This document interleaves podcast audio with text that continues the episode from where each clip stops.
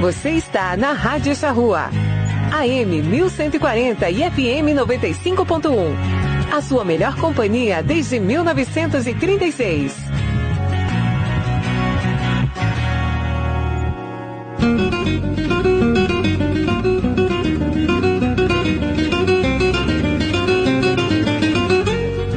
A partir de agora, Charrua Rural, com a apresentação de Bernardo Fagundes. Um oferecimento da GAP Genética, Associação Rural de Uruguaiana, Sicredi, gente que coopera cresce. Agroplan, excelência em consultoria do agronegócio. Transforme Soluções Agrícolas, Associação dos Arrozeiros de Uruguaiana e da Barra do Paraí. Arroz Requinte, 40 anos de trabalho e superação. Agrocomercial, em Alegrete, Estância Nova Aurora, Sanidade e Bem-Estar Animal.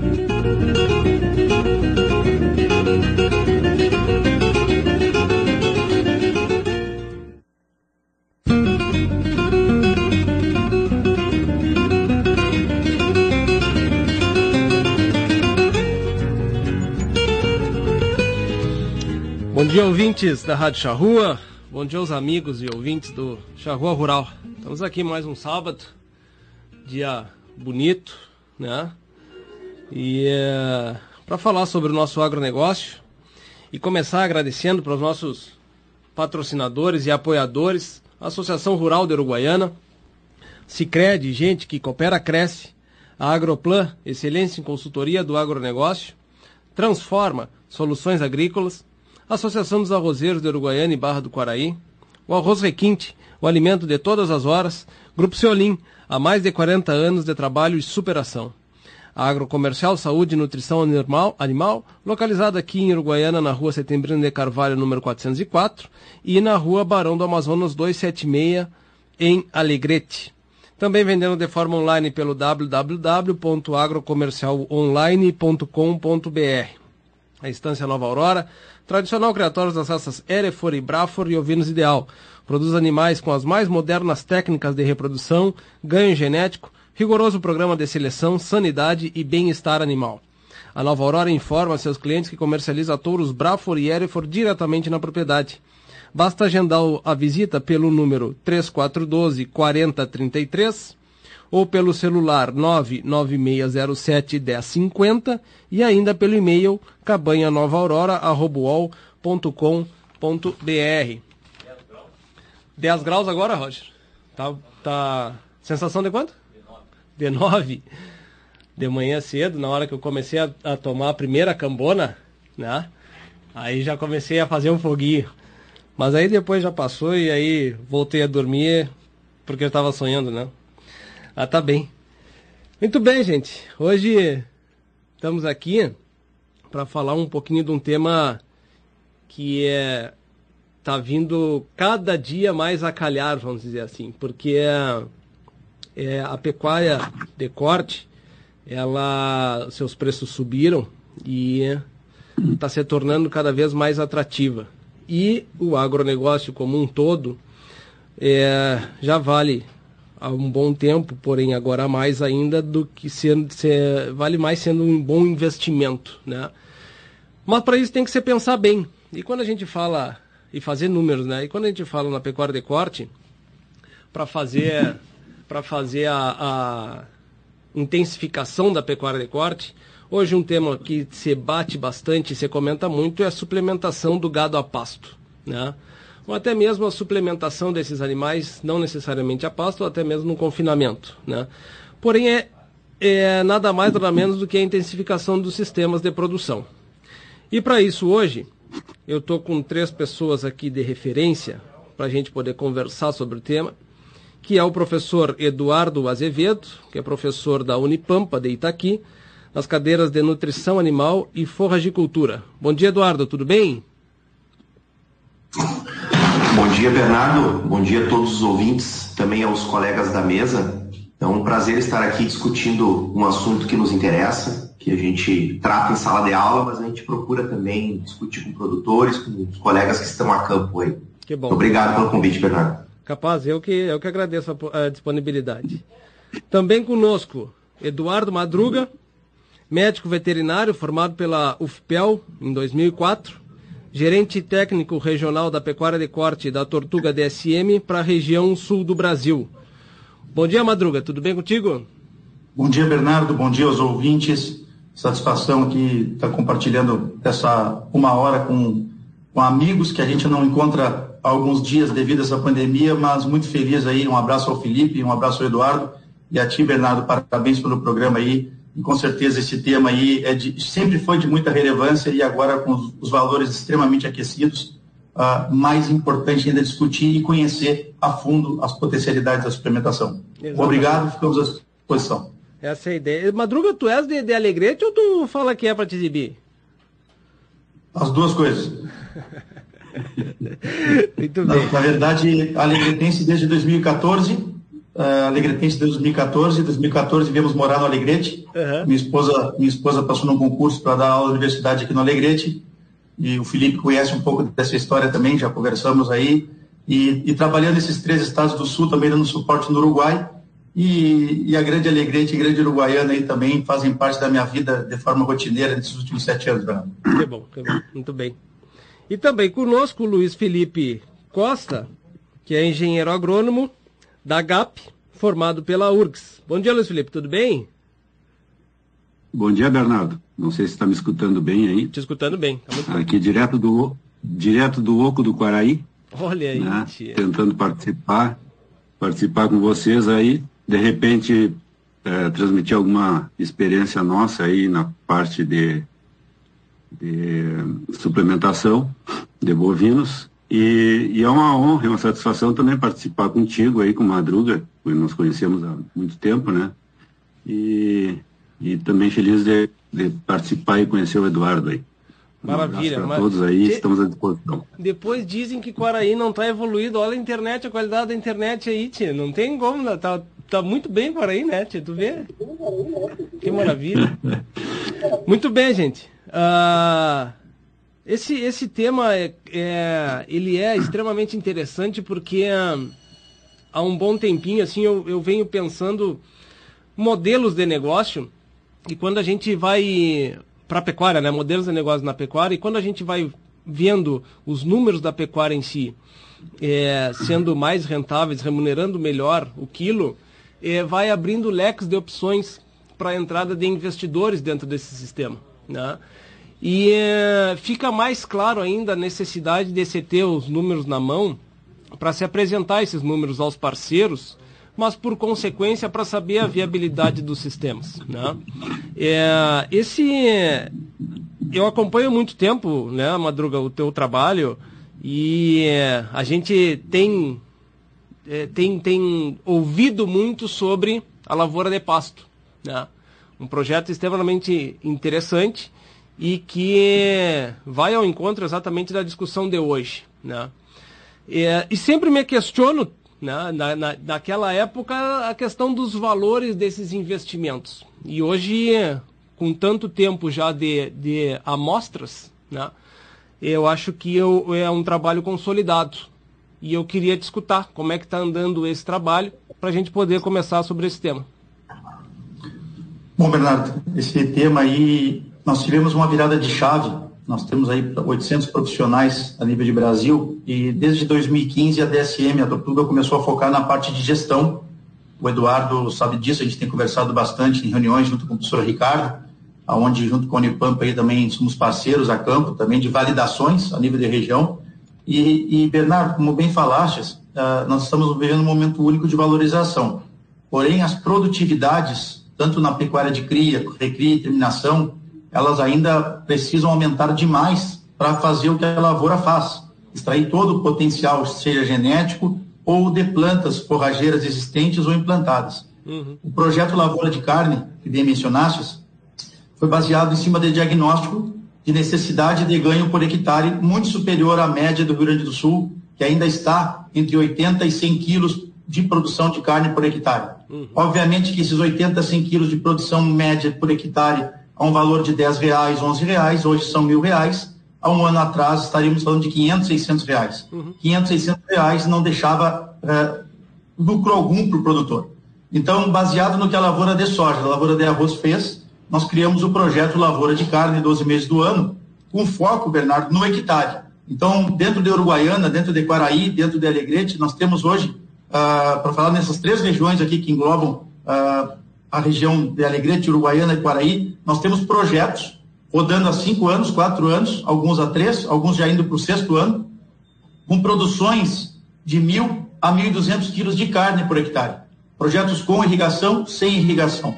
Né? Cuidando assim para que isso represente 5, 10, 20, 30% da área total da propriedade e algumas propriedades aí até 100% da sua área, que consiste no investimento né, de adubação, falasse da lavoura de pasto, a lavoura de pasto, né, Bernardo, desde que a gente se conhece, isso está muito claro, é a base de um projeto eficiente, é o pasto. Nós gaúchos, nós aqui na região sul do Brasil temos essa vantagem, nós temos condições de ter pasto de qualidade o ano inteiro, diferente do que o resto do Brasil, e nós temos uma fortaleza que nós não temos uma deficiência de sal branco como o resto do Brasil. Então, Santa Catarina para baixo, nós temos sódio presente na água, no pasto e no solo. Isso é uma vantagem, porém, ao mesmo tempo, isso se torna um problema, porque a gente deixa de potencializar desempenhos produtivos e com isso a gente está falando de produzir 50 a 100 quilos a menos por um mesmo indivíduo no ano.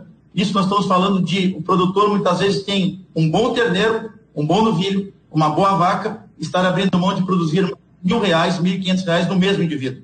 Então, a lavoura de carne, ela tem um enfoque diferente da suplementação para suprir carências, ela tem um enfoque diferente de uma suplementação por categoria, ela foca no resultado do hectare. Só que a gente sai daquele investimento médio uh, de 500 reais, que é uma média da pecuária do Rio Grande do Sul, e começa a investir 2 a 4 mil reais no hectare, parecido com uma lavoura de soja, a metade de uma lavoura de arroz investe, e a gente começa a colher resultados de 4 a 10 mil reais aí sobrando líquido para o bolso do produtor 5 a 6 mil reais. Então é isso, é focar na margem líquida, é focar no resultado. A lavoura de carne, ela se compara a uma lavoura de grãos por 6 a 12 meses, com etapas muito bem conhecidas, e nós da DSM, aí, inclusive mandar um abraço para a equipe do Toco que nos escuta, que é o nosso parceiro em Uruguaiana, uhum. nós temos projetos, Bernardo, que tem planejamento, tem execução, investimentos conhecidos e a colheita de mais quilos ou mais arrobas por hectare. Então a lavoura de carne é isso, começa com uma lavoura de pasto, a suplementação vem para adubar o rumen,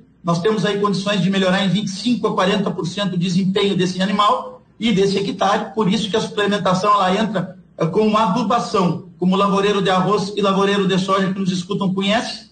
Nós temos nós sabemos que uma lavoura que investe 100 quilos de adubo e uma que investe 400, a tendência dessa de 400 é colher muito mais. E dentro da pecuária nós temos níveis de, de suplementação que podemos incrementar de 100 a 500 gramas a mais. Hum. Então, podemos voltar a esse tema daqui a pouco aí, mas uh, o foco da lavoura de carne é um investimento bem maior no hectare para um resultado bem maior de um hectare. Hum. Isso dentro de cada propriedade pode ser personalizado de acordo com as necessidades e os objetivos. Uhum.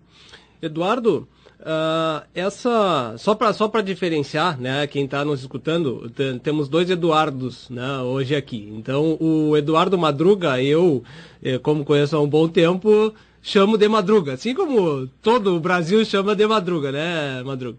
E o Eduardo Azevedo, eu vou chamar ele só de Eduardo só para vocês, tá, para localizar os nossos ouvintes.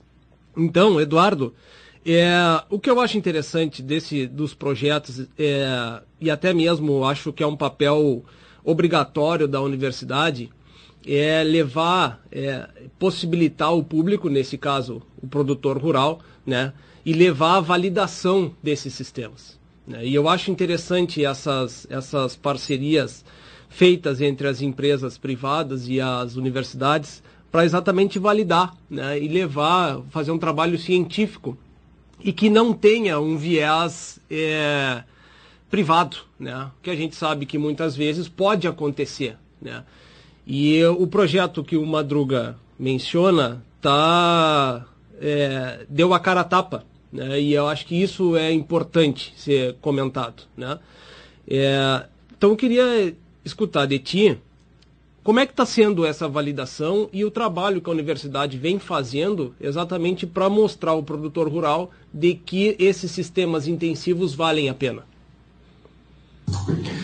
Perfeito, Bernardo. Acho que o grande ponto das, do uso da, de qualquer ferramenta independente de, de, de, ser a suplementação, que é o foco do nosso trabalho hoje, e nós estando dentro de uma de universidade onde nós trabalhamos com ensino, pesquisa e extensão, é que nós possamos unir todos os processos. E os projetos que a gente tem trabalhado, o Madruga é parceiro nosso, né? o Bernardo também conhece o projeto, também é parceiro, e a gente tem, tem buscado justamente todas as pontas da cadeia. A gente tem trabalhado com os nossos alunos, juntamente com o professor Ricardo, aí de Uruguaiana, com outros colegas de outras instituições também. Então a gente procura um projeto grande no sentido que a gente possa atender os anseios daquilo que o produtor busca lá no campo. Então é importante para a gente ter as parcerias, né, como a do Madruga tem, trabalha com a gente já, já há algum tempinho, né, Madruga? E, e como tu comentou, né, é importante que as empresas estejam abertas, assim como, como, como a DCM está. E nós temos conseguido alguns resultados interessantes, inclusive resultados, né, alguns, alguns resultados parciais. E, naturalmente, dentro da pesquisa, a gente precisa de um tempo para a gente consiga é, realmente validar e chegar a alguma coisa consolidada. Então, esse é, esse é o tipo de, de, de, resposta que normalmente o produtor nos procura e nos pergunta e nos questiona bastante, de forma muito rápida. Foi, o Badruga até comentou a questão do preço, né? Em questão de um ano, um ano e meio, o preço do, do o preço do, do bovino mudou muito, mudou bastante mesmo, né? Dobrou o preço. E na hora já os produtores já questionaram, ah, né, o que, que eu uso, o que, que eu suplemento, o que, que eu faço, como que eu trabalho. Né? Então a gente tem buscado justamente fazer esse tipo de, de, de resposta para os produtores. Volto a dizer, a pesquisa ela caminha um pouquinho mais lenta do que o, do que o campo, né? do que as necessidades que o produtor tem. Então, mas a gente tenta buscar de forma consolidada, até para não trazer respostas vagas e respostas muito pontuais, porque o retorno que a gente precisa ter de, de, alguma, de algum experimento de algum tipo de, de avaliação que estamos fazendo, a gente precisa trazer com responsabilidade. Então, por isso que a gente vem buscando, a gente já tem algumas respostas, uhum. a gente espera que ao longo do tempo ali, ao longo desse ano ainda, a gente já possa ter alguma coisa consolidada para trazer aos produtores. Mas a grande mensagem que a gente deixa aqui é que nós estamos buscando, né, nós como universidade, a gente tem os parceiros que são as empresas, nós temos os parceiros que são os produtores, e a gente tem tentado buscar alguma coisa. A gente já tem alguma coisa interessante para ser discutido, uhum. pode discutir um pouquinho hoje ainda, uhum. mas o nosso interesse é justamente estar no campo para trazermos respostas e, claro, colocando os nossos alunos junto desse processo. Ah, quando, quando tu comentas essa questão né, da, da do produtor procurar a universidade para procurar, para ter algumas respostas para saber no que investir nesse momento, né? Claro, como o preço aumentou, é, se, se, se vislumbra de que tenha que se investir, ou tenha não, possa se investir, né? porque é, está tendo retorno da forma como trabalhava. Então está sobrando um pouco de dinheiro, vamos fazer algum investimento para fazer, fazer voltar. Mas, porém, é, tem, que, uh, tem que se entender de que a velocidade, bem como tu comentaste, são, são diferentes. Né? Procurar a universidade para saber como estão indo as pesquisas, elas estão indo. Né? Em um momento vai se chegar, porque uh, o objetivo da, da universidade é achar respostas, mas necessariamente sobre aquele projeto não tem que ter resposta financeira. E a procura é, existe ou não resposta financeira? Né? Então, e a associação de uma empresa privada com essa, com essa, com a universidade é que abre esse leque da, do produtor chegar na própria empresa e tentar fazer um balanço o quanto vale a pena ou não fazer esse investimento que ele precisa, porque vai ter uma resposta que se objetiva o lucro maior dentro da propriedade. Né? É, é só um, um parênteses que eu, que eu faço, porque uh, muitas vezes ficou. É, como é que eu vou dizer? Não, não, não se encontravam muito bem as informações da universidade com o que o campo precisava. Né? E a universidade levou a culpa por muito tempo. Ah, a universidade não faz nada. Não, são times diferentes, né? Totalmente diferentes, né? Então, é, e é por isso que eu acho bom da gente ter é, cadeias, né? Partes, braços da cadeia para conversar. E por isso que o Luiz Felipe está aqui hoje, porque é o trabalho que tu fazes na, na GAP, Luiz Felipe, é. Bom, eu já te disse isso ao vivo, né? É, é extremamente interessante, né? Uma aplicabilidade de, de, desses conceitos é, na veia, né? Um, é um, uma suplementação desses animais, o confinamento desses animais, a produção da, do sorgo, é, é, é, é conservação de alimentos para esses animais, é um trabalho de, de dar inveja branca, vamos dizer assim, né? Parabéns, já te, já te antecipo isso aqui a público, né? E quero te escutar para saber como que tu vê, né? Essa, essa questão desses investimentos que podem hoje ser serem feitos né, nas propriedades, né? E o, o, trabalho que hoje dá uma explicada um pouco mais ao nosso ouvinte, o trabalho que hoje vocês vêm desenvolvendo na pecuária de corte da GAP. Bom, Bernardo, uh, vamos começar por um, por um ponto aí que, eu acho que é importante, que eu nunca, nunca gostei de assumir perdas. Né? Uh, e aí começa pela perda de inverno. O pessoal aí sabe mais que eu que uh, a gente uh, o melhor é, é investir na, na, na, recria. Né? Então, perdas de inverno de, de animais desmamados, isso aí sempre me doeu muito. Então, sempre comecei desde lá de, da década de 90, aí, com suplementação, na época com rolão de milho, que não tinha, não tinha essas alternativas que nós temos hoje, né? E porque a gente fazendo um cálculo simples aí, nós assumimos, assumimos uma perda de 200 gramas por dia durante o período de inverno num animal que está valendo 15, 16 reais hoje, é um absurdo, né? Uhum. Então, desde a suplementação simples em campo nativo até a intensificação, como um encerre durante um período que a gente ainda não tem pastagem, mas com o desmame cada vez mais cedo, a gente teria uma perda aí nesse outono, foi que nos levou a, a investirmos tanto na parte da recria da fêmea como da recria do macho, em, em diferentes, uh, de diferentes maneiras. Na fêmea, fazer uma recria aí com suplementação em campo nativo, né, com proteinado, até vir um pré-cultivo, uma, uma pastagem em cima de tapas de arroz, uhum. uh, que, que vai ser arroz no, no próximo ano, uhum. e também na recria dos machos. Né?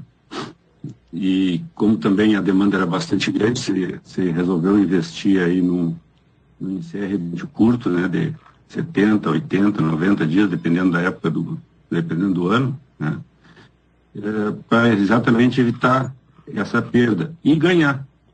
Né? Como eu não sei quem mencionou aí, a gente já está trabalhando com uma genética bastante bastante avançada aí, a gente já está quase no Fórmula 1 e, uhum. trafegando em estrada de terra, né? Uhum. Então eu acho que a gente tem que otimizar a utilização ah, dessa genética, né, com ganhos muito bons. Então se tu tem aí um encerre com ganho de um quilo por dia, tu está deixando de perder 200 gramas e ganhando um quilo, então tu está né, otimizando aí um quilo e 200 por dia para um animal uhum. de 16 reais.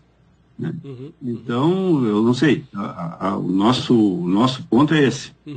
Né? Essa... Diminuir tempo de entore, diminuir tempo de abate e, e otimizar essa nossa genética. Essa, pra, só para entender, as fêmeas, elas não entram no encerre.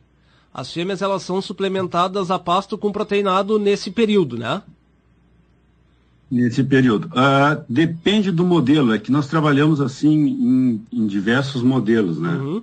Dependendo da região da GAP, aqui, por exemplo, em Quaraí é um modelo, né, que aí nós, nós temos já por mais tempo uh, implantagens perenes, né, é, de inverno, aí com base em leguminosas, então uhum. o cornichão é, um, é, uma leguminosa mais primaveril e outonal, mas nós damos um suporte bom para as fêmeas durante esse período.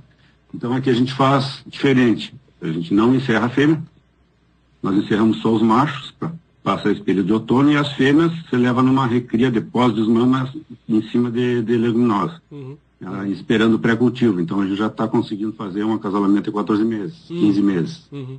Né? E os machos se encerra e depois você termina esses machos até o verão, uhum. né? com de 15 a 18 meses. Uhum. Esse é um, um, sistema. Tá? E tem outros sistemas que, que mais baseados na genética e as fêmeas entram, aí você dá prioridade para os machos nas pastagens, né? Não temos confinamento e as fêmeas são recriadas em campo nativo com suplementação proteica. Uhum. Então, até esperar o pré-cultivo. Então, são sistemas diferentes dependendo de cada, de cada localidade. Uhum. Entendi. Não sei se eu me fiz explicar, se claro, eu me expliquei bem. Claro, claro que sim. Bernardo? Fala, fala, Madruga. Se me permite um complemento, Toca, o, o, tra o, trabalho do Felipe, ele, ele é grandioso e a produção de volumoso e de grãos, que eu, quando eu conheci ele em 2014, 2015, já se destacava por uma alternativa complementar, né? Uhum. E, e, aí eu acho que é importante para aquele ouvinte que está nos assistindo, né, Bernardo, saber vários estágios, né? Porque a gente está tá conversando de coisas bastante avançadas, como o um projeto Lavoura de Carne, como um projeto que o Felipe conduz aí junto com a GAP. E eu acho, eu acho que é importante a gente conceituar que quando o Felipe fala em perder 200 gramas, né, Felipe? Uh, nós temos do mês de maio ao mês de agosto, no, Rio Grande do Sul, uma perda de 10 a 20% do peso vivo, se não suplementar pelo menos proteína. E aí os famosos proteinados, que há, há 30 anos estão no mercado, e, e acontece o seguinte, o pasto depois da geada, né? Isso é importante conceituar para aquele ouvinte que não faz o, o, o não faz o básico, porque a gente está conversando de ferramentas muito avançadas e eu acho que o básico é o dever de casa. Uhum. É uma boa mineralização oito meses do ano e o uso de suplementação proteica quatro meses do inverno é fundamental para mudar o sistema produtivo, seja na base de preço que tiver a pecuária. Né? Nós estamos falando de investir uma média de 100 a 120 reais cabeça a ano, seja para um patamar de terneiro a 15 ou um patamar de terneiro a 8, seja para uma vaca gorda a 10 ou uma vaca gorda a 6, seja para um novilho a 11 ou para um novilho a 7. Ah, então, assim, ah, nós não podemos conviver, como diz o Felipe, com perda. A coisa mais ineficiente que existe no sistema agro é perder todo o que produziu durante oito, nove meses. Então, assim, Aquele produtor que está nos escutando, fique à vontade para escolher a empresa da sua preferência, assistência da sua preferência, mas não conviva com uma vaca que tem hoje 450 quilos, ela perde 40, 50 quilos no inverno, aí o produtor muitas vezes não se dá conta dessa perda, porque os envoltórios fetais do terneiro ocupam um espaço nessa vaca, então essa vaca parece que não perdeu peso, mas ela perdeu 10 a 15% do seu peso. Essa vaca, ao parir, ela sai de um score que parecia ser de 3, 3,5, um score médio com uma vaca magra, uma vaca magra não repete cria dentro de uma estação de monta eficiente, e aí a gente começa no ciclo da ineficiência. Então a gente não pode confundir, Bernardo, o momento maravilhoso de um terneiro de 13 a 15 reais com o que é produzido. Nós temos uma taxa de desmame média de 55%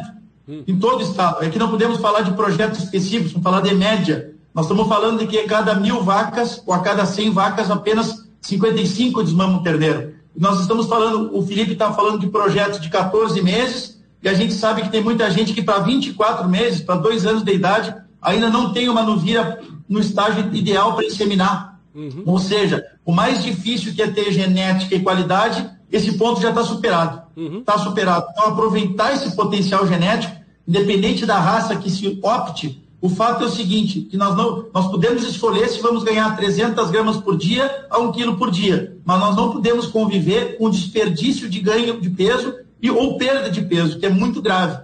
E a lavoura de carne, ela tem tudo a ver com a pesquisa, né, Bernardo? Porque aí a gente traz tudo que a Embrapa, que as universidades produzem e a gente junta tudo num pacote. E essa lavoura de carne, que ela está muito mais interessante com o preço do boi no valor que está, ela foi criada no momento que a pecuária não era valorizada como está. Hum. Esse ponto que eu queria trazer para complementar. Eu estou falando de um boi de R$ 6,50 quando foi criado. Estou falando de um terneiro de R$ reais. Quando você investe no hectare e colhe do hectare, mesmo tendo um valor de comercialização muito abaixo do atual, sobra dinheiro. Hum. E aí, que nem diz o Felipe, aí é priorizar se é uma categoria de recria, se é uma categoria de terminação, o importante do projeto Lavoura de Carne da DSM ou qualquer outro projeto é focar em margem líquida. É que aquele produtor que está dedicando de segunda a domingo na sua propriedade tenha lucro. Não fique refém apenas de um valor de mercado.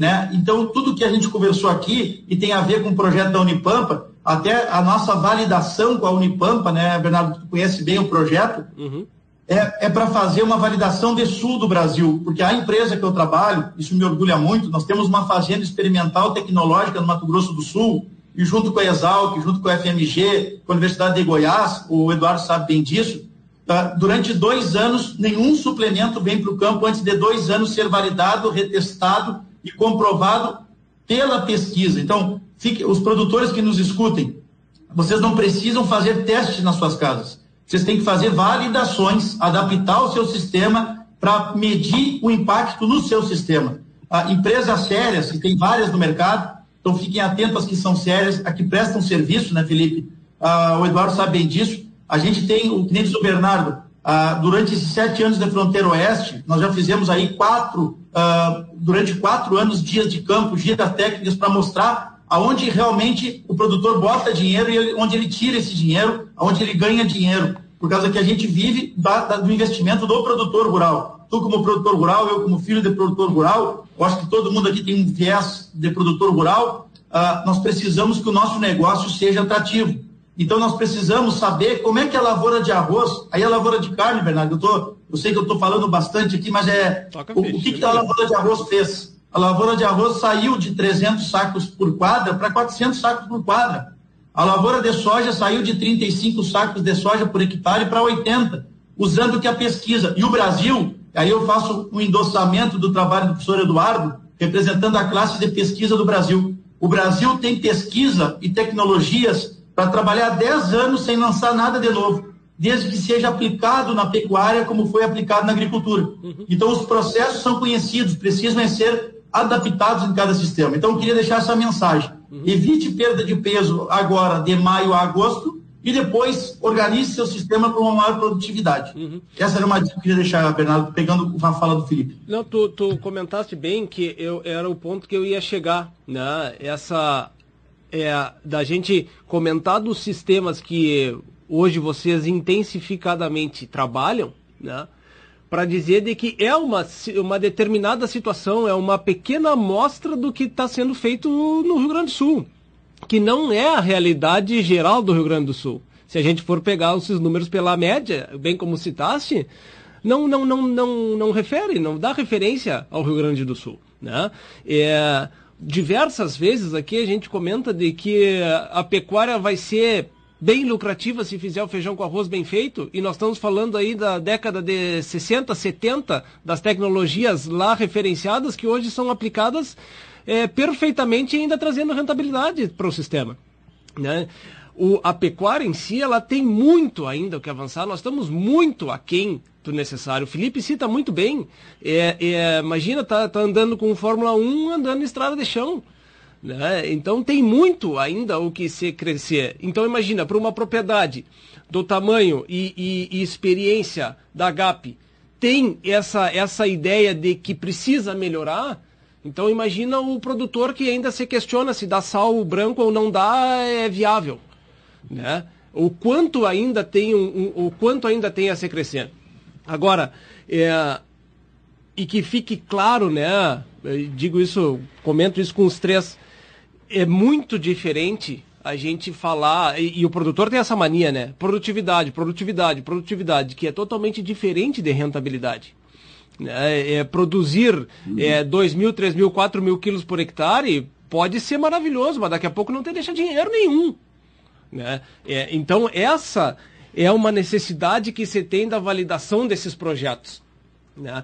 E tu, outra que tu comenta muito bem, é, Madruga, Uh, o que faz na GAP, o que faz na, na, na Quatro Folhas, o que faz na, na Rincon, o que faz aonde for, na princípio que tu atendes, é, é, né? o que faz lá, não quer dizer que na minha casa vai ter, vai ter a mesma resposta. Né? Porque não tem as mesmas pessoas, porque o proprietário não é o mesmo, porque a cabeça não é o mesmo, é um, não é um projeto é, receita de bolo, né? não, não, não existe essa tem que ser modulado diante da capacidade de cada propriedade. Senão não vai andar. E aí quem vai levar a culpa, pode ter certeza que não vai ser o produtor.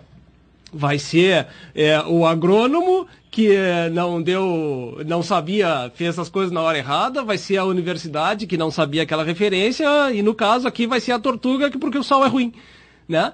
Então, é, é tem que se entender toda essa lógica que tem que acontecer, né? Porque as realidades das propriedades não são iguais. Né? E por mais que a gente tenha as tecnologias aí difundidas e muito bem difundidas, referenciadas e validadas, né? É, chega na minha casa e não vai funcionar. E a culpa é totalmente minha. Né? Então tem todo um trabalho. Às vezes eu comento né, aqui que uh, não, propriedades não precisa de agrônomo, veterinário, professor da universidade, não precisa nada disso, precisa de psicólogo para ter o desenvolvimento melhor nessas propriedades. Né? É, eu acho que vai ao encontro do que tu comentaste, né, Madruga?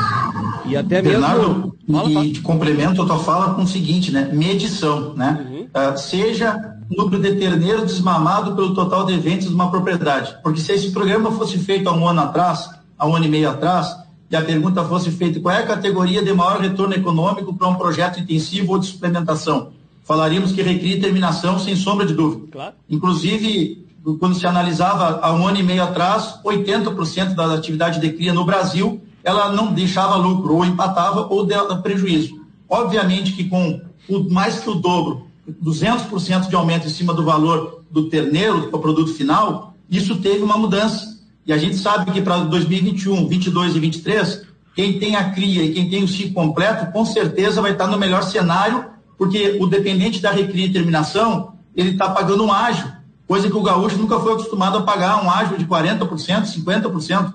E com esse ágio, o cinto aperta. E aí, se o foco no hectare, no investimento, aí a lavoura de carne, os projetos que o Felipe menciona, se não for muito bem conduzido para um resultado do hectare, pagar 14, 15 reais para vender um boi de 10,50 a 11, dificilmente terão lucro e vai gerar frustração. Então, como falaste, pessoas que estão entrando na atividade da cria, a cria ela é muito profissional para o momento. Competir com uma lavoura de arroz, uma lavoura de soja, outras culturas, você tem que entrar na cria com os, os objetivos bem traçados e pode ganhar tempo, não precisa ter os erros do passado. Eu acho que o grande know-how uh, do Eduardo, do Felipe, o meu e o teu, Bernardo, e todas as pessoas envolvidas, é passar um pouco da experiência aonde o produtor pode ganhar tempo, aonde ele pode realmente investir com certeza. Ah, você vai investir 100 gramas para um ganho adicional de 300. Por exemplo, você vai investir 5 a 10% para 28, 30% de um incremento. Isso é certeza, isso é econômico, isso é pesquisa, isso é realidade de campo. Então nós perdemos muito tempo na nossa, na nossa realidade porque tem o seguinte, os custos de produção também eram outros. Isso é um detalhe importante.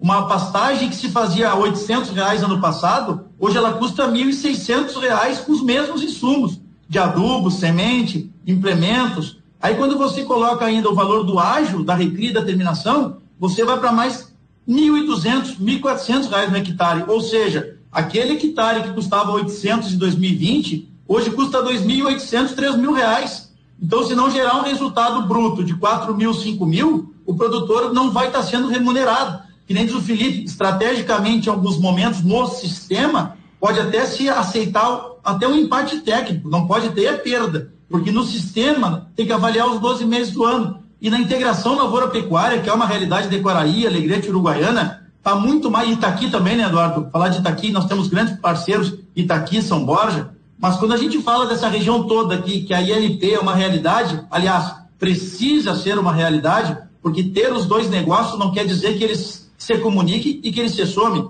O custo de produção a diluição desse custo de produção para quem tem lavoura e pecuária, ele é muito mais fácil de um produtor.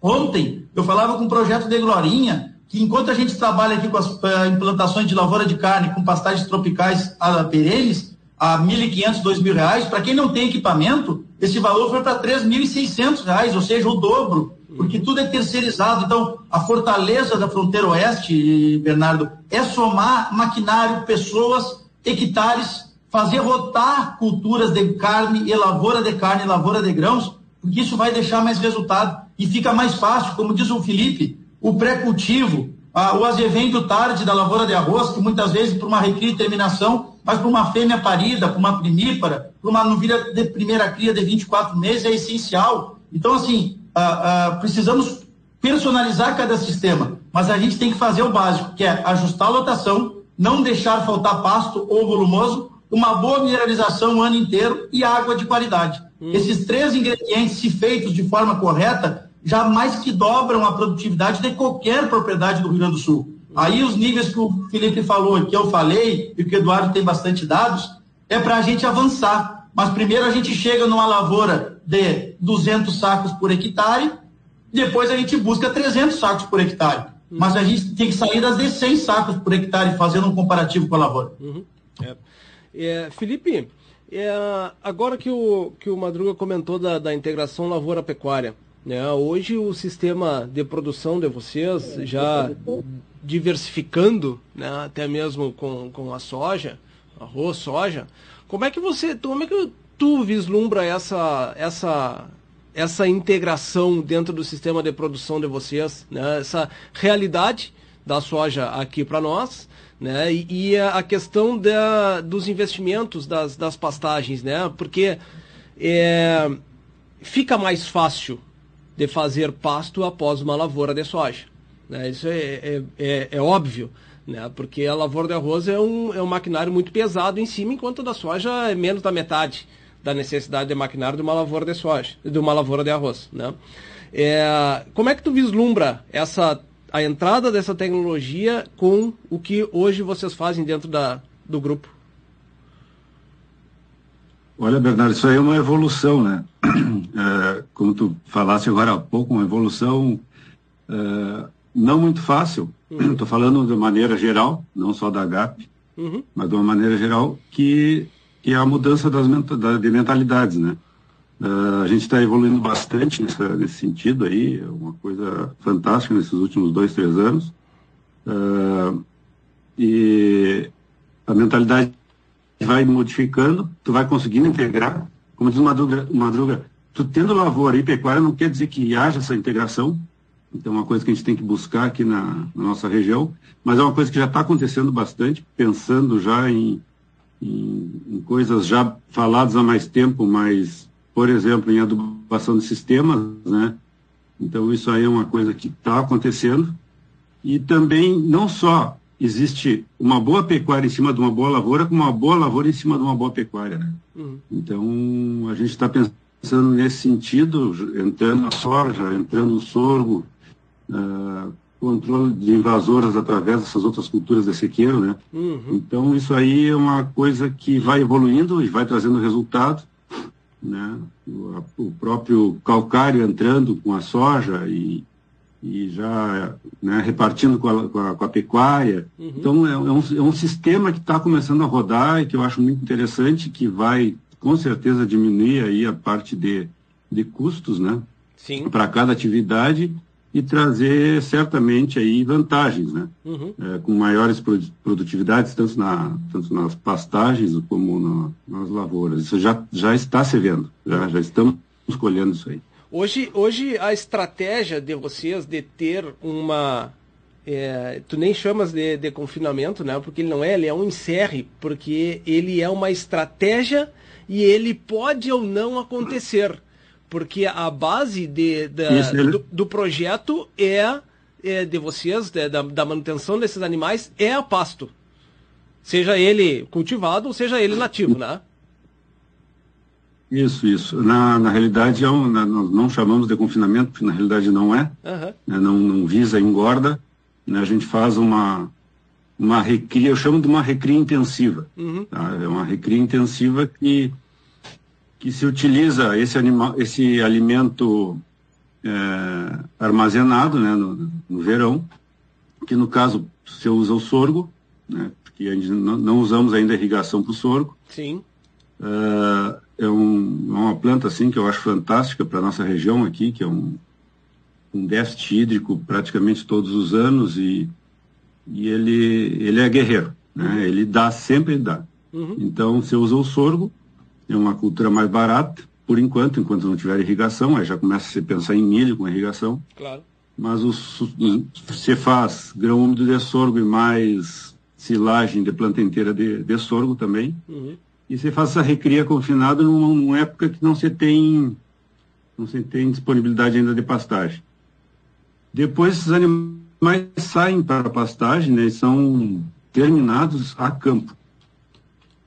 Né, uhum. São terminados em pastagem no período de máximo, né, é, máximo potencial das pastagens, que seria primavera, né? Sim. Então, você usa aí altas cargas, né? E, mas o ponto, Felipe, que eu, que eu acho. E aí o tema é esse. Mas basicamente, basicamente a pasto. Então, o, o ponto importante é de que eu, que eu quero é, frisar é de que a, a, é, é uma estratégia que vocês usam, né? Ela não é uma regra dentro da propriedade. Porque, convenhamos, daqui a pouco tem a, a situação da, da, da soja a, a, larga escala, que essa pastagem ela vai acontecer muito mais do cedo. Por Sim, consequência, a necessidade de uma encerre tende a ser menor. Né? Porém, existe aquela condição de uso desta ferramenta. Então, eu acho que essa uhum. é um momento. Tá, tá escutando, Felipe? Estou tô, tô, tô ah, tá. escutando. Tá, estava cortando um pouquinho o link. É, então, é isso ah. que eu queria frisar. Ela existe, é, tem todas as ferramentas para fazer, mas só vai ser feito se necessário, porque a base é, a base de, de, de, alimentação desses animais é a pasto. Porque por mais que nós comentamos hoje no tema de hoje, de que a suplementação a pasto, ela é, aumenta o meu custo do sistema. Madruga comentou muito bem isso. Saímos ali é, dos 1.200, 1.600 reais que é o, que é o investimento na pastagem para 2 mil, 3 mil, 4 mil reais quando entra a suplementação.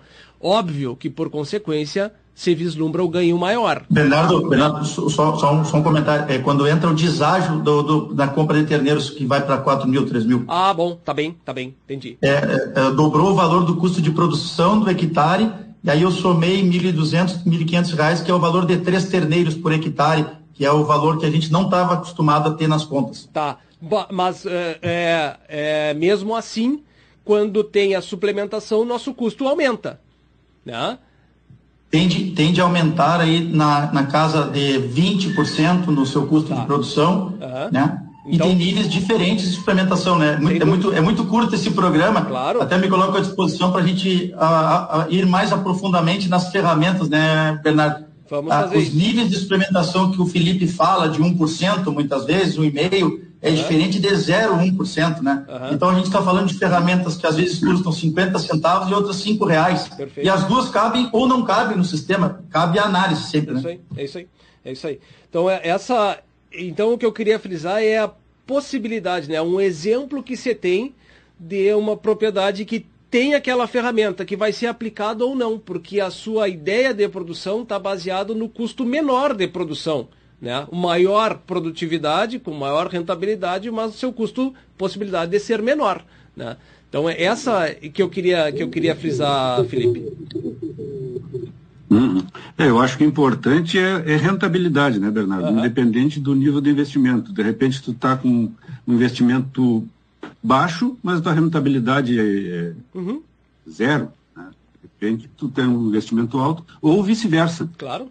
Tu pode ter um investimento baixo com uma alta rentabilidade e um investimento alto com baixa rentabilidade. Perfeito. Aí, como tu disseste, é, depende da estratégia de cada propriedade. Uhum.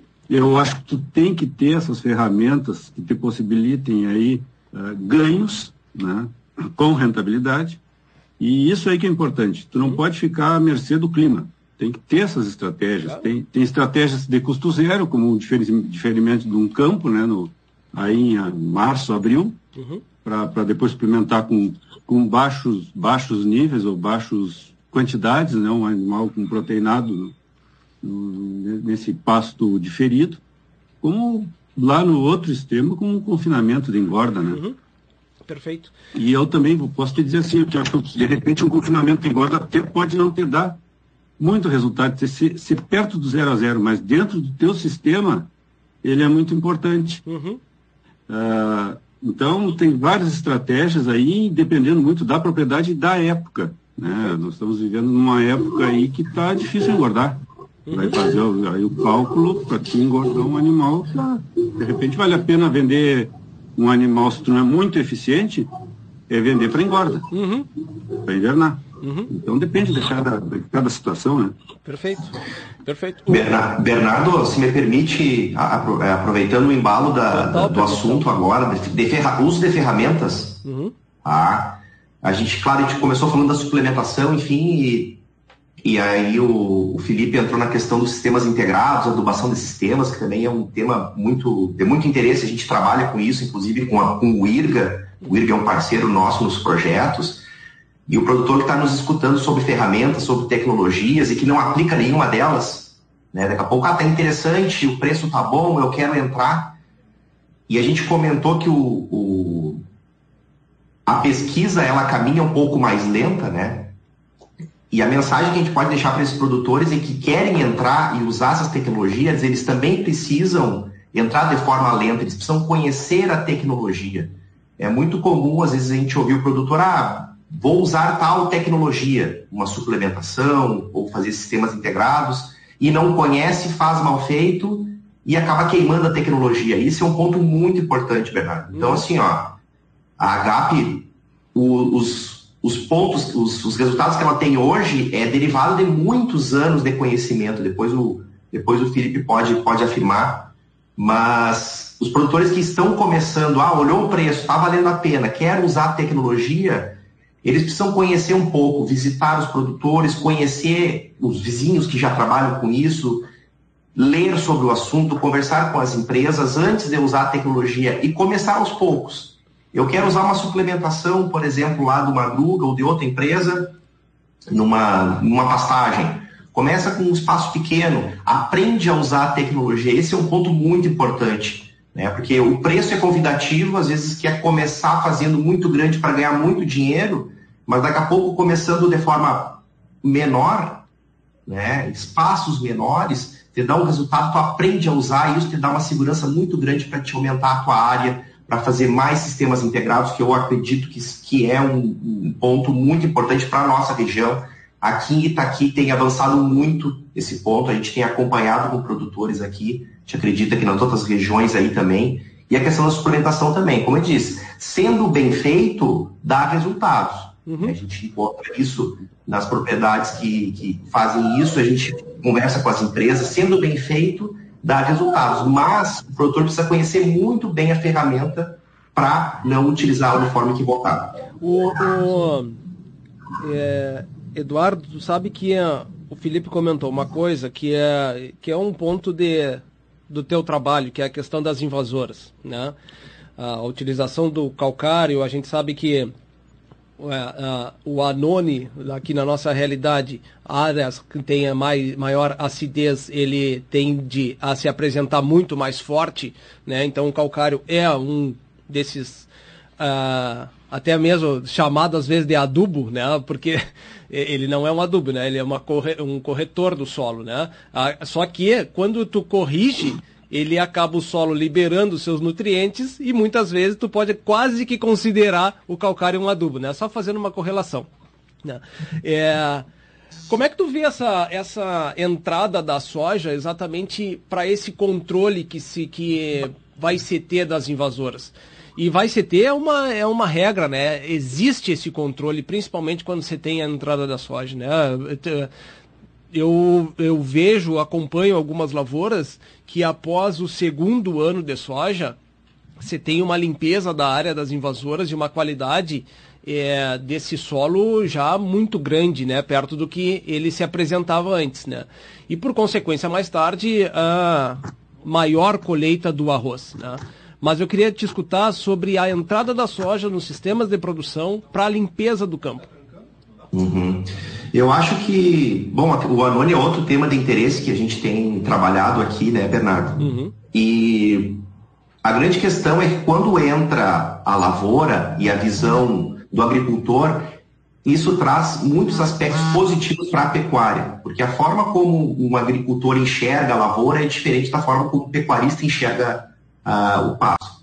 Né? Então, e aqui, está aqui, isso avançando para Uruguaiana, Quaraí e outras regiões, isso tem mudado um pouco a forma de enxergar, então, as áreas. Pensando, até entrando no tema, na questão da lavoura de carne, né, enxergar a pecuária como uma, uma atividade extremamente rentável, mas que precisa de investimentos e precisa de conhecimento para que isso aconteça. Uhum, tá? uhum. No caso específico do Anone, nós temos uma. Sim, quando tu entra com lavoura, naturalmente, por uma questão de cobertura do solo, tu acaba suprimindo ele, porque o anônimo tem uma característica onde ele precisa de radiação solar, ele precisa ter sol na cabeça para que ele cresça.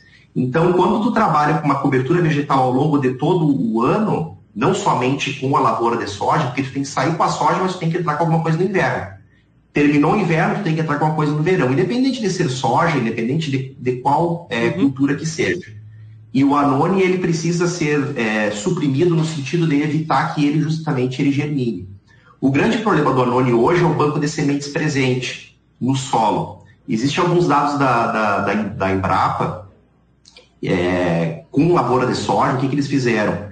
Áreas de soja lá da Embrapa de Bagé, eles acompanharam durante alguns anos, se eu não me engano, sete anos, e depois de sete anos verificaram que ainda, se deixasse é, o solo, é, se deixasse condições para o anone voltar, ele voltaria. Uhum. Porque a semente do anone ela tem esse potencial, além de ser um grande volume de, de produzido, a semente de anone ela permanece ainda bastante tempo é, do solo, principalmente quando ela está um pouquinho mais, mais ao fundo do solo. A gente tem, inclusive tem um trabalho aqui nesse sentido, a gente está tentando entender como que essa semente ao longo dos anos ela permanece e o quanto dela permanece viável. Então, se tu tem talvez um pé de anone, o problema às vezes não é nem na lavoura, mas tu tem um pé de anone no corredor, ele te dá uma grande quantidade de sementes que pode estar tá, pode estar tá povoando de forma, né, povoando com novas sementes todos os anos. Então, por exemplo, às vezes tu tem cuidados dentro da tua área, mas se por um ano tu tiver problema de falta de cobertura vegetal,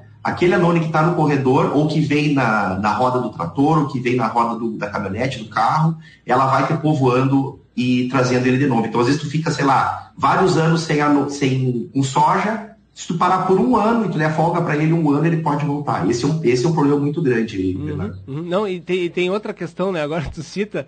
É, tu pode fazer o que for dentro da tua propriedade, mas tu não deixa um pezinho de anone germinar, nada. E o vizinho? e aí? E o vizinho que não fez nada?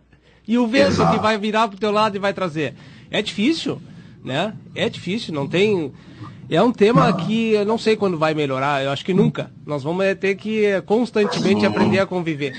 Eu acho que, um complemento, a cobertura vegetal que o Felipe falou e que o Eduardo acredita também, é não ter a, o solo descoberto. Aí a eficiência dos sistemas de soja e arroz, colocar no calendário as pastagens. Por exemplo, nós temos projetos que desde o dia 17 de abril estamos em pastoreio de aveia e de azevém. E tem projetos que vai ter azevém para julho. Ou uhum. seja, tu vai ter vazios forrageiros e solo descoberto. Então, são dois problemas num só. Uhum. Então, colaborando, né, Eduardo? A forma de evitar a predominância da invasora, seja ela qual for, é a cobertura vegetal. E é nisso que a pecuária avançou nas grandes consultorias de arroz do Estado. Antigamente era inviável a pecuária, hoje a pecuária é trazida dessa cobertura verde, aumentando a produtividade de soja e arroz. Uhum.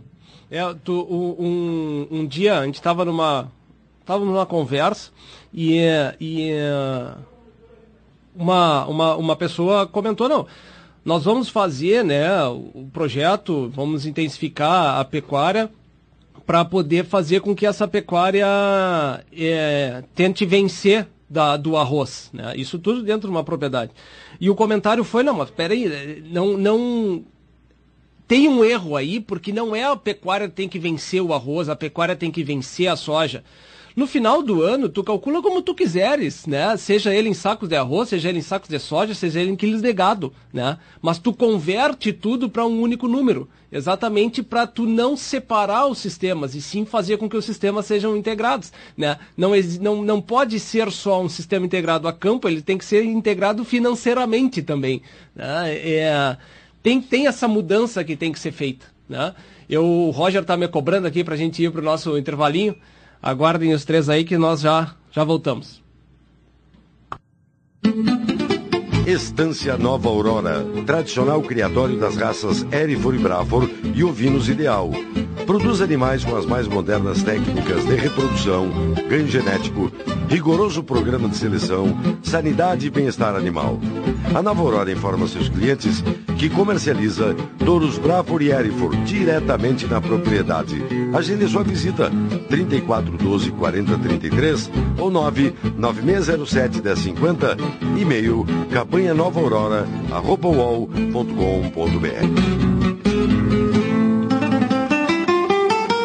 A Associação dos Arrozeiros de Uruguaiana valoriza os seus associados e mantém diversos programas para promover o desenvolvimento da atividade orizícola, sempre incentivando o empreendedorismo e a qualificação. Temos orgulho de nossos parceiros que participam ativamente do nosso agronegócio. Braços fortes que produzem o alimento, geram renda e criam oportunidades. Você que cuida também da sua lavoura, merece uma instituição que cuide bem de você. A Associação dos Arrozeiros de Uruguaiana. Desenvolvimento se alcança com trabalho e parceria. Agrocomercial Saúde e Nutrição Animal, uma empresa que conhece a rotina do produtor rural e que está sempre alinhada em contribuir no foco da produtividade, com trabalho forte e conceituado que se difunde em todos os segmentos da cadeia produtiva, com uma linha completa e variada de produtos veterinários, rações, minerais, proteinados, energéticos, sêmen, sementes e fertilizantes. Venha nos visitar. Aqui nosso parceiro é você. Em Uruguaiana, na Setembrino de Carvalho 404, entre Flores e Andradas. E em Alegrete, na Barão do Amazonas 276, em frente ao Hospital Militar. Acesse www.agrocomercialonline.com.br. Transforma Soluções Agrícolas, um novo conceito em terceirização de máquinas que chegou para atender o produtor de Uruguaiana e região, especializados em serviços de preparo do solo, plantio, colheita e produção de fenos, formada por uma equipe de profissionais capacitados para melhor atendê-los. Faça seu orçamento conosco. Já estamos prontos para a colheita de arroz e soja, produção de fardos, preparo e plantio de pastagens de inverno. Entre em contato pelos fones 999 22 0062 e 981 35 44 14 com Luiz Afonso Resque e Leonardo Greschi. Sua mesa é sucesso total e na panela ele rende muito mais. Soltinho, branquinho, não tem outro igual. Arroz requinte é gostoso demais. Requinte, requinte no almoço e no jantar. É saboroso, muito fácil de fazer. A gente logo sente pelo paladar. Escolha requinte e você vai ver. Na mesa da família tem que ter requinte. Arroz requinte, gostoso demais. Na mesa da Precisando de mais tempo para resolver a sua vida financeira? Conte com o Sicredi. Ampliamos o horário de atendimento para a consultoria financeira. O nosso horário é das 9 às 16 horas. Agende o seu horário ligando para a sua agência ou pelo WhatsApp oficial do Sicredi 5133584770. Atente-se, o horário de atendimento dos caixas permanece o mesmo. Sicredi, sempre fazendo mais por você.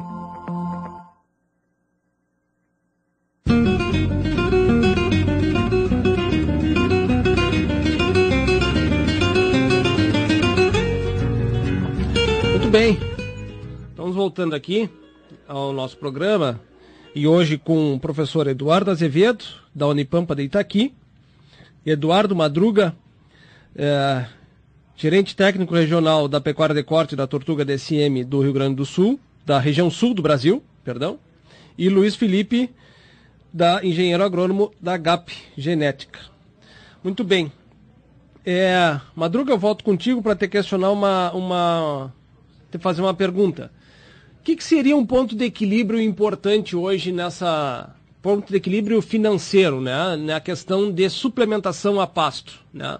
Até que ponto dos projetos? E aí vamos dizer um projeto é, pequeno, médio e um grande que seria um ponto de equilíbrio de investimento para ter um retorno interessante dos trabalhos que vocês estão fazendo.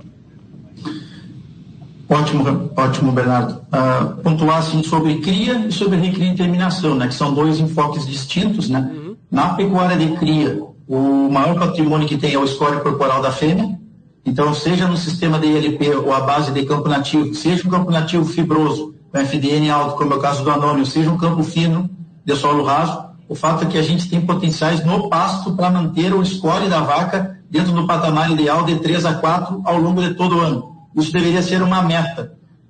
Esse investimento, nós estamos falando de 100 a 120 reais dentro de um programa da empresa que eu trabalho e de outros, possivelmente. Uhum. Ah, isso é importante, né? Muitas vezes a gente analisa o valor de quilo e o valor de diária é diferente do valor de quilo. Então, estou falando sobre diárias, 365 dias do ano. Hoje, com 120 reais, você faz um belo calendário nutricional para a vaca de cria, para a fêmea que precisa produzir um terneiro por ano. Perfeito. Ao passo que, quando a gente trabalha com a suplementação na pastagem, e aí a gente trabalha muito com 0,1% do peso vivo, para aquele ouvinte que está nos ouvindo, às vezes não está tão familiarizado com 0,1%, é um animal de 300 quilos comendo 300 gramas. Ou seja, esse animal, Bernardo, ele tem um custo, por exemplo, na pastagem, né, que é uma suplementação para ganhos adicionais, e, e, aí eu faço também um alerta, né, o uso de sal branco, como tu mencionou, muita gente pega uma propriedade de duas, três mil cabeças usando sal branco. Economize esse uso de sal branco, invista numa categoria, como o Felipe bem mencionou, as suas novilhas, as suas terneiras, para que sejam suas vacas de cria, porque nós não temos necessidade de sal branco no, no Rio Grande do Sul. Então nós temos no solo, na planta e na água. É muito mais um hábito de juntar o gado e fornecer um sal branco. Uhum. Precisamos fornecer minerais que, além de complementar o que falta da dieta, possibilitem a digestibilidade do pasto existente. Então, um programa nutricional que eu falei de 100 a 120 reais, Bernardo, ele para uma vaca de cria de janeiro a dezembro, ele atende a requerimento de macro e micro mineral e também precisa ter digestibilidade máxima, aproveitar o que tem no pasto. Quando você trabalha dentro de uma realidade de pastagem cultivada, aveia, zevém, trevo, cornichão, sorgo, bilheto, sudão, braquiárias, pânicos, aí a suplementação é para incrementar 25% a 40%. Num trabalho recente que nós fizemos, e vamos repetir esse ano, tivemos 29% de incremento frente ao lote controle sem suplementação onde tu, Eduardo, conhece bem esse dado. A base, interessante é o seguinte, né? Esse 0,1% do peso vivo, aí eu vou, eu vou, me permitir falar só o um nome comercial. Desde 2010, 2011 foi lançado o Fosbov Aveias Evem. Tá? Não é nenhum merchan, mas ao mesmo tempo passa a ser porque é um produto desenhado para a realidade da pastagem de inverno, mas não para suprir carência, porque tem proteína, tem qualidade na aveia e no azevém para ganhar um quilo por dia desde bem manejado.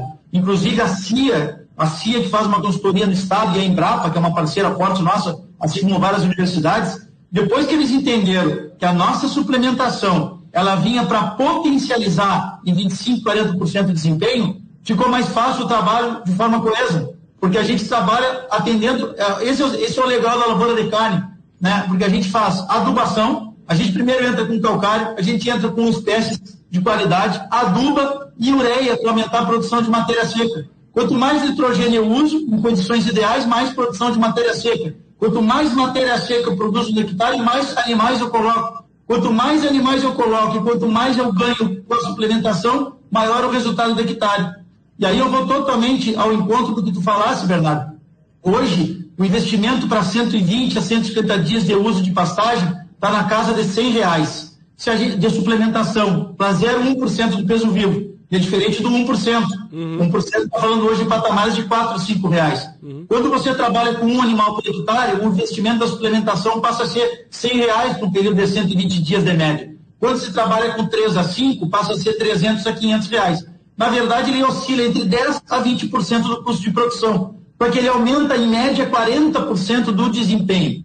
E aí eu trago um exemplo que o Eduardo bem mencionou. Vou dar um exemplo aqui de duas propriedades a, a família do Ovige de Uruguaiana, conhecida de todos, nós botamos o sistema lavoura de carne, conciliando com a rotação de culturas e com áreas estratégicas nas quatro propriedades do grupo, com áreas de 100 e 120 hectares para permitir eficiência no momento de desmama ou de terminação. E aqui no Alegrete nós temos o exemplo do Leonardo Mazei, que eu acho que muitos de vocês, eu sei que o Felipe conhece bem, e eu acho que o Bernardo já teve em dias de campo. É, em 2016, ele me chamou e falou assim: Eu quero fazer. Naquele momento, o arroz não estava com a valorização alta como está hoje, o produtor desse completo. Começamos, Eduardo, como tu bem disseste, com 62,5 hectares, fazendo um projeto com seis terneiros por hectare num sistema altamente forte de investimento.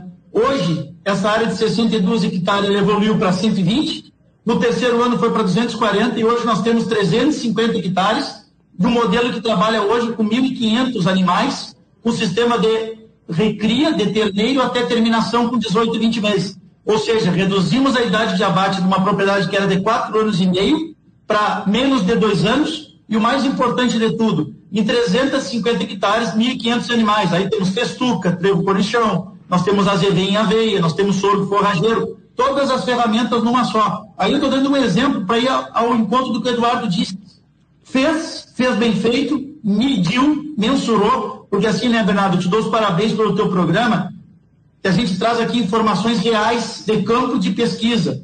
E só tem uma forma do produtor saber que o investimento que você paga e que sobra dinheiro, é medindo.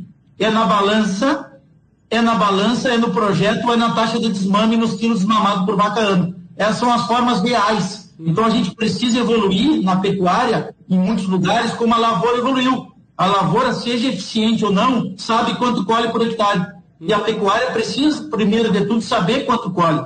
E aí, que nem o Felipe já mencionou, o Eduardo falou, os custos de produção, uh, a gente tem que ver também o que o caixa permite. Então, talvez a prioridade, Bernardo, que é uma pergunta que tu me fala seguidamente, talvez um foco em realizar um caixa para realizar talvez a recria e a televisão uh, projetos que em 90, 120, 180 dias esteja retornando, seja o primeiro passo para esse produtor sair da inércia de não investir em suplementação. Uhum. Então, a suplementação, se ela for encarada como suplicarência, ela vai ter um enfoque, e se ela for encarada como uma adubação de rumen para aumentar em 30%, 40% o desempenho do hectare do animal, ela vai ter outro enfoque. Então, precisa ter muito claro a meta da propriedade. Agora, de novo, uh, se paga em média, nós precisamos ganhar 100 gramas de ganho adicional na pastagem do inverno para pagar uma suplementação de 0,1% de peso vivo. Uhum. E, na média, ela entrega 250 a 350 gramas de ganho adicional. Uhum.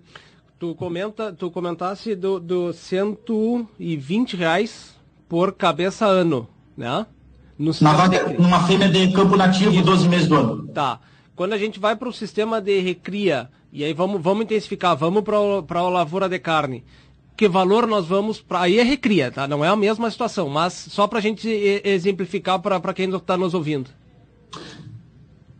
Se, se, o objetivo for incrementar 100 quilos a mais no indivíduo, que é um objetivo particular que eu tenho, e vai ao encontro do que o Luiz Felipe faz lá na GAP, com o objetivo de transformar uma fêmea de 14 meses, ah. 15 meses, ou um bovino a ser abatido com 440, 450 quilos entre 16 e 18 meses, quando você vai com essa meta, você dobra esse valor de investimento de 120 reais para 240, 250 reais. Só que a gente está falando o seguinte, né? 300 gramas, que parece pouco, é muito incremento. E quando a gente fala o ano inteiro, porque a gente tem ferramentas para o inverno, ferramentas para o outono, primavera e verão. Claro. Ferramentas, suplementos diferentes, né, Bernardo? Para quem não está acostumado, uhum. nós, temos, nós temos mais de 120 ferramentas, e só na empresa que eu trabalho.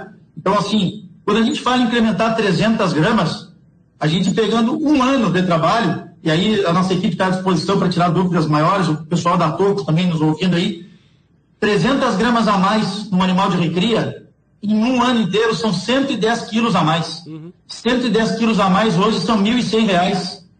1.100 reais. E você investindo 300 reais de suplementação. Aí eu estou falando o seguinte, é um ganho adicional real sobre qualquer base forrageira. Só que o que vai mudar? Se eu tenho um campo nativo predominante de anone, eu tenho uma base que me dá 200 gramas, e quando eu falo em implementar 300, eu vou botar uma meta de meio quilo, e quando eu tenho uma base forrageira que já me dá 700 gramas, quando eu falo em 300 gramas adicionais, eu vou para uma meta de um quilo. Então, eu, por isso que eu digo, a base de comparação tem que ser a mesma. E o objetivo tem que ser traçado em cima do potencial que a forragem que está sendo trabalhada dentro da estância entregue. Então, eu não posso esperar de um campo nativo de inverno, a mesma coisa que eu tenho numa pastagem de aveia, azevém, trevo, cornichão. Uhum. Então, a base, então por isso que eu digo, uh, voltando lá no primeiro comentário do Felipe, não podemos conviver com perda. Nós podemos aqui discutir se eu quero ganhar 100 gramas adicionais, uma boa mineralização me faz, ou se eu quero ter meio quilo adicional, que aí 1%, 1,2% do peso vivo me traz. Uhum. O que a gente não pode, Bernardo, com toda a franqueza, e não é pelo preço atual da pecuária, é para quem é para quem vive com a pecuária ou para quem tem a pecuária no negócio,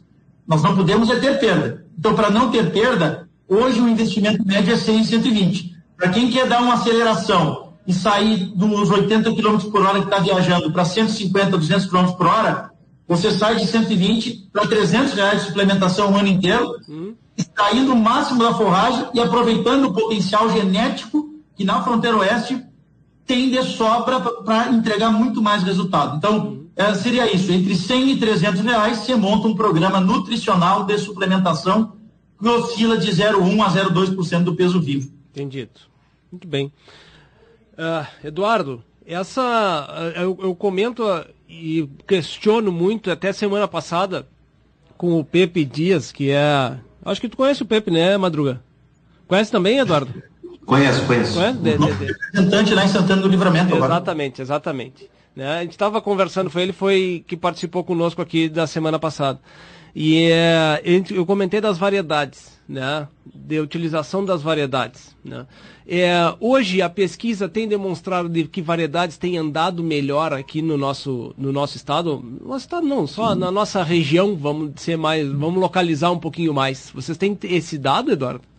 Uhum, sim, em relação às variedades do, de, de pastagens. De pastagens de, de, inverno. Isso, de cultivares, isso. É. Ah, beleza. Uhum. Sim, a gente tem alguns resultados um pouquinho mais específicos aqui para Itaqui, da nossa área experimental. Uhum. A nossa área experimental aqui ela é bem característica de solos de várzea de arroz, uhum. desgastados, com fertilidade mais baixa. Tá? E nós fizemos alguns ensaios com, com materiais de azevém. Né? Um outro colega trabalha com materiais com aveia também trabalha com uma avaliação de aveia forrageira e também aveia de cobertura, e nós já temos alguns, alguns resultados que a, gente pode, que a gente pode dizer.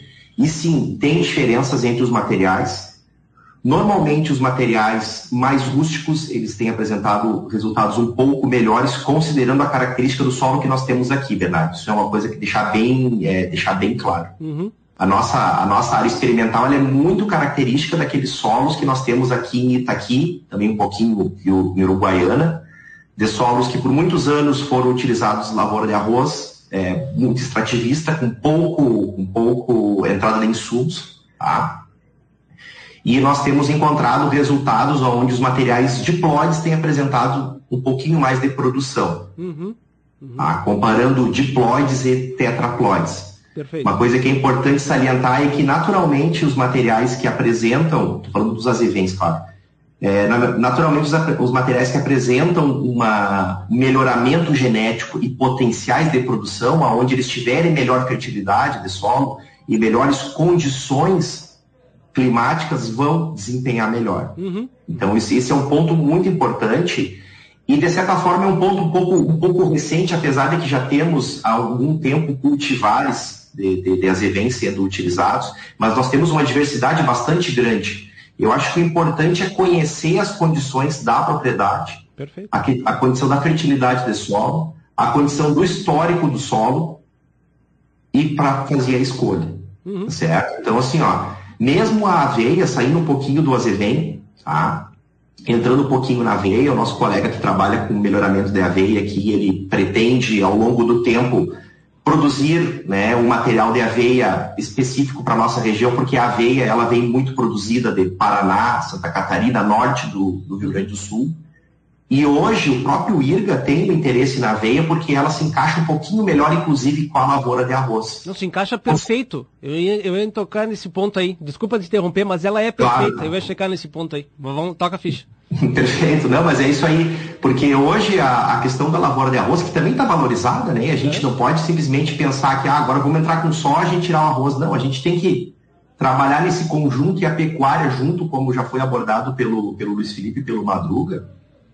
E a aveia, né, os colegas do IRB, a gente tem trabalhos, né, conversa bastante com eles, eles têm um interesse especial na aveia porque ela encaixa melhor no ciclo do que o azevém. O azevém ele vai mais tarde, e ele entra numa fase onde a lavoura de arroz já precisa estar sendo preparada e a aveia ela entra um pouquinho mais cedo. Uhum. Então esse é um, é um ponto também de melhoramento genético que é necessário para a nossa região, para que além de termos azevens sendo desenvolvidos aqui, que possam ser testados e que apresentem resultados na nossa condição, também nós tenhamos outras opções como a aveia e também foi comentado sobre o trigo branco, sobre o cornichão, que são né, que em algumas regiões são bastante utilizadas, aqui está aqui menos, mas se a gente for um pouquinho mais para a região da campanha Quaraí, for já em direção a Bagé, a gente encontra um pouquinho mais dessa realidade de leguminosas. Uhum. Então nós temos uma diversidade muito grande. A Embrapa tem trabalhado muito em lançamento de cultivares.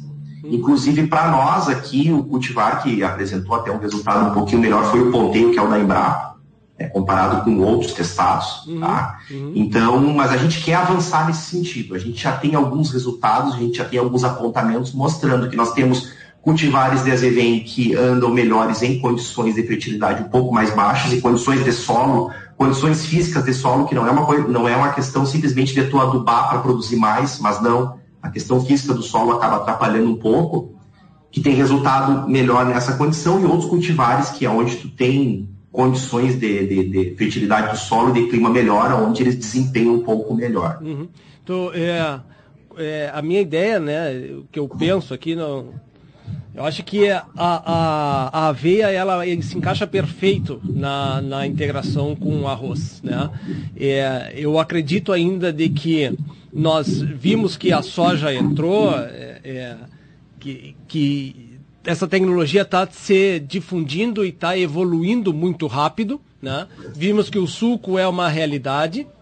Tá? É, e eu vejo que sobre esta área de a lavoura de, de arroz, a próxima, o próximo pulo para dar uma integração top né, com, com a pecuária é a validar a aveia sobre taipa.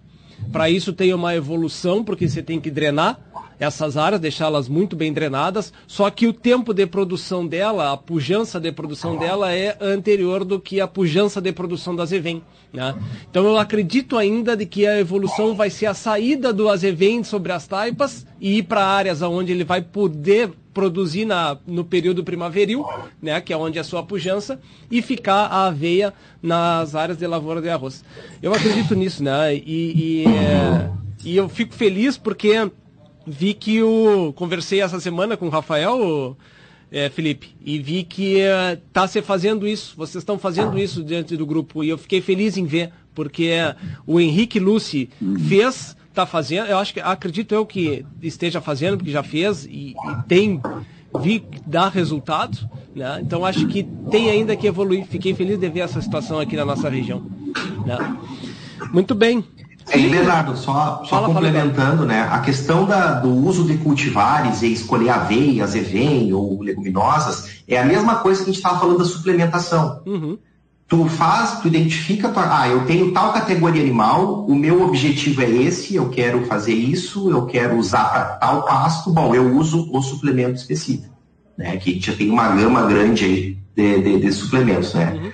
Para cultivares e para espécies forrageiras é a mesma coisa para minha situação, nessa condição de solo, nessa condição de clima, nessa época, para esse meu objetivo, eu preciso usar a aveia cultivar X. Hum. Eu preciso usar o azevém cultivar Y. É a mesma coisa. Né? Porque quando você fala em forrageiras de inverno, a gente simplesmente pensa em ah, aveia, azevém no inverno e vai. Bolsa branca e usa qualquer coisa. Mas hoje está muito claro para a gente aqui, a gente discute isso muito com os alunos e com os colegas que trabalham na parte de sementes também, a importância de tu ter um material que foi melhorado geneticamente para isso e que ele tem um objetivo que ele pode ser utilizado para aquela situação específica. Perfeito. Eduardo, e a carga animal, eu sei que o Felipe vai fazer um complemento importante também nesse tema, a carga animal, né, talvez o grande binômio aveia e azevém, não só nas áreas baixas, como o Bernardo bem traz o assunto, ah, por exemplo, hoje nós estamos entrando em áreas com 850, 900 quilos de carga, uhum. devido ao potencial de produção nesse período da aveia. Ao passo que fosse somente as EVEN, estaríamos falando de 400 quilos, 500 quilos de carga. Então, isso também é uma vantagem muito importante no negócio. Independente, porque nós temos áreas aqui no Henrique Dornelles, que ano passado, Bernardo, uhum. é, um, é um produtor que trabalhou no frente à cadeia arrozeira há muito tempo aí. Nós estamos lá com a ILP rodando soja, arroz e pecuária tivemos áreas com 120 e 144 dias exclusivamente com aveia. Claro, bem manejada, claro. uso de, de, ureia substancialmente no sistema. Mas assim, quero trazer, é, reforçar essa palavra que o meu tocaio fala, uhum. que nós temos condições hoje de escolher uma forragem mais produtiva e a carga animal também precisa ser levado em conta na hora de escolher a forragem a ser trabalhada como prioridade. Uhum. Porque a gente está falando praticamente de dobrar carga de entrada. E isso nós estamos falando entre fazer 200 ou 100 hectares bem feito. Uhum. E, ao invés de ter mais 2 mil reais de custo, às vezes eu aproprio mais 160 reais de uma semente de aveia num solo bem drenado, como tu bem mencionaste, Bernardo, uhum. que aí tu tens condições de dobrar carga. Então, olha como tu dilui custo de produção. Se tu puder, ao invés de entrar com 400 quilos de carga em, em maio, estar entrando com 900 quilos. Uhum. Então, eu quero trazer esse, esse paralelo também para somar a tudo que o Eduardo disse. É isso aí. É isso aí. Felipe, a gente está tá encerrando. Eu só queria eu queria só saber de ti. Tu falaste nas questão, na questão do sorgo, né? Que é uma planta maravilhosa e que eu realmente acho que para nossa situação é sem irrigação, ela realmente é. Nós estamos falando hoje é, quanto que vocês estão produzindo por hectare dessa silagem de sorgo para o para o INCR. É, Bernardo, nessas condições aqui de da nossa região, este ano parece mentira, mas foi onde nós melhores produzimos, né? Uhum. Deu aí em torno de 44 toneladas de, de matéria verde, uhum. né, de sorgo. Uhum. E, e tanto faz, aí eu, eu, vou, vou, aproveitar aí uma deixa do Madruga e do Eduardo sobre fertilização, estavam falando em drenagem da aveia, e aí entra para aveia, para sorgo, para qualquer espécie vegetal. Uh, muitas vezes a gente acha que ah, essa espécie não deu certo, ou, ou aquela variedade, né? Mas sob estresse, qualquer, qualquer espécie, ela desempenha melhor numa, numa fertilidade ótima, ou bem adubada, ou bem nutrida. Né? Qualquer organismo desempenha melhor uma boa nutrição. Uhum. Uh, bovino, qualquer ser humano. Né? Então, sob, sob estresse, tanto hídrico como falta de água, como excesso de água, tanto o sorgo, a azeveia, a aveia, ele vai desempenhar muito melhor se estiver uma nutrição adequada. Perfeito. Então isso a gente observa, né? Então drenagem é importante, mas a nutrição é muito importante. E o Eduardo está falando nas terras aí um pouco uh, exauridas né, pela agricultura, isso aí a gente tem que cuidar bastante né, nessa parte da fertilidade. E o sorgo, né, também, como uma, qualquer espécie, ele exige bastante é, uma, uma, nutrição adequada. E uma nutrição adequada, eu acho que ele tem se comportado bem, a gente tem obtido aí um, investimento razoavelmente baixo, porque um sorgo esse, esse de 43, 44 toneladas por hectare vai nosso um custo a menos de 100 reais a tonelada da silagem, uhum. né, quer dizer que é, é super viável, né? Muito. E então a gente está bastante feliz bastante contente. Além dele nos entregar algumas coisas, algumas coisas que a gente tem, nos, tem nos surpreendido, né? Por exemplo, uma colheita de uma silagem do sorgo feita em final de fevereiro e início de março, uhum. nesse período de, de outono, ele tem um rebrote muito bom. Ah, dá muito bom. Então tem nos dado uma carga aí, às vezes, de 2 mil ou 3 mil quilos, durante um período que a gente não teria nada. Uhum. Então, tu, tu colheu o sorgo, 45 dias depois, se tu colocar uma ureia, né, ele vai te dar um pastoreio bárbaro aí até essa época. Felipe. Então, é uma alternativa que a gente também tem.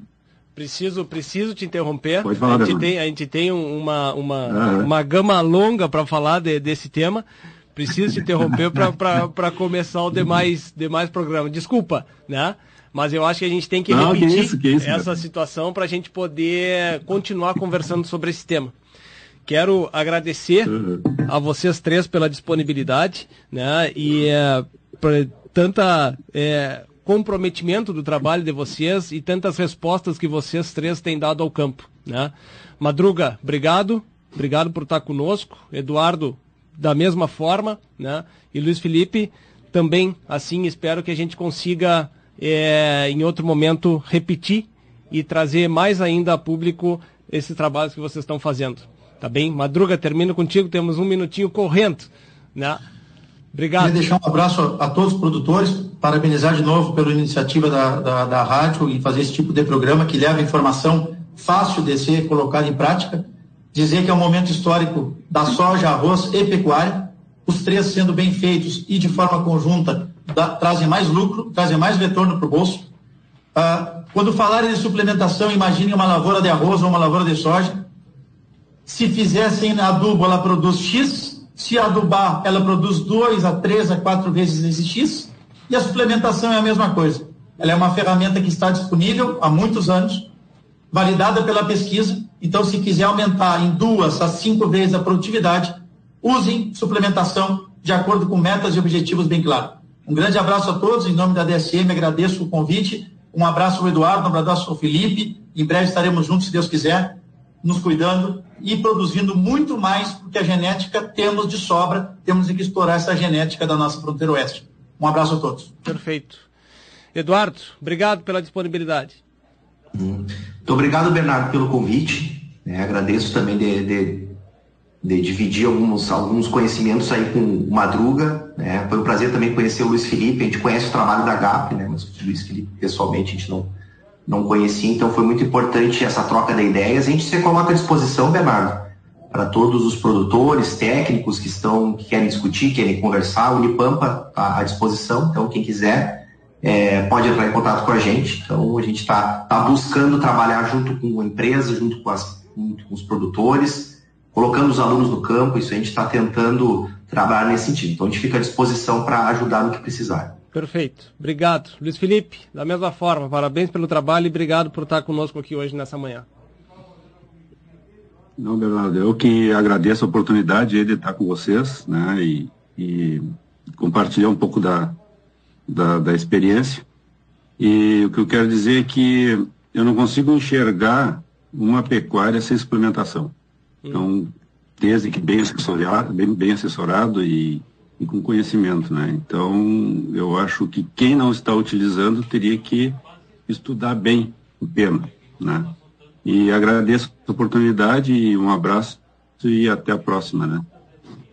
Tá bem. Beleza. Muito obrigado, gente. Obrigado pela participação de todos. Um bom final de semana e até a semana que vem. Estância Nova Aurora, tradicional criatório das raças Erifor e Brafor e ovinos ideal. Produz animais com as mais modernas técnicas de reprodução, ganho genético, rigoroso programa de seleção, sanidade e bem-estar animal. A Nova Aurora informa seus clientes que comercializa touros Brafor e Erifor diretamente na propriedade. Agende sua visita 3412 4033 ou 99607 1050, e-mail campanha nova aurora, arroba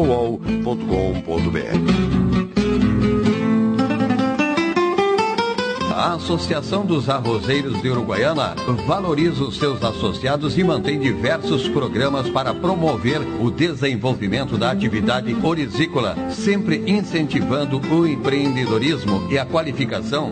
Temos orgulho de nossos parceiros que participam ativamente do nosso agronegócio. Braços fortes que produzem o alimento, geram renda e criam oportunidades. Você que cuida também da sua lavoura merece uma instituição que cuide bem de você. Associação Associação dos Arrozeiros de Uruguaiana. Desenvolvimento se alcança com trabalho e parceria.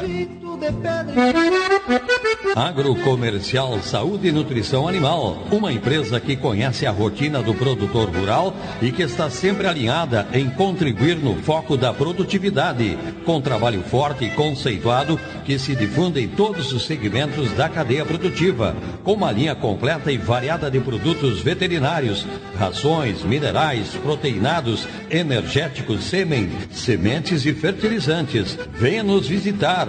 Aqui nosso parceiro é você. Em Uruguaiana, na Setembrino de Carvalho 404, entre Flores e Andradas, e em Alegrete, na Barão do Amazonas 276, em frente ao Hospital Militar. Acesse www.agrocomercialonline.com.br. Transforma Soluções Agrícolas, um novo conceito em terceirização de máquinas que chegou para atender o produtor de Uruguaiana e região, especializados em serviços de preparo do solo, plantio, colheita e produção de fenos, formada por uma equipe de profissionais capacitados para melhor atendê-los Faça seu orçamento conosco. Já estamos prontos para a colheita de arroz e soja, produção de fardos, preparo e plantio de pastagens de inverno. Entre em contato pelos fones 999 22 0062 e 981 35 44 14 com Luiz Afonso Resque e Leonardo Greschi. Na sua mesa é sucesso total E na panela ele rende muito mais Soltinho, branquinho, não tem outro igual. Arroz requinte é gostoso demais. Requinte, requinte no almoço e no jantar. É saboroso, muito fácil de fazer. A gente logo sente pelo paladar. Escolha requinte e você vai ver. Na mesa da família tem que ter requinte. Arroz requinte, gostoso demais. Na mesa da Precisando de mais tempo para resolver a sua vida financeira? Conte com o Sicredi. Ampliamos o horário de atendimento para a consultoria financeira. O nosso horário é das 9 às 16 horas. Agende o seu horário ligando para a sua agência ou pelo WhatsApp oficial do Sicredi 5133584770. Atente-se, o horário de atendimento dos caixas permanece o mesmo. Sicredi, sempre fazendo mais por você. Fazer rádio é simples, basta estar em sintonia com você, ouvinte. Por isso é que durante 84 anos a Charrua tem se mantido com essa premissa. Você que nos garante audiência está sempre em primeiro lugar. Sistema Charrua de Rádio. Uruguaiana, Rio Grande do Sul, Brasil.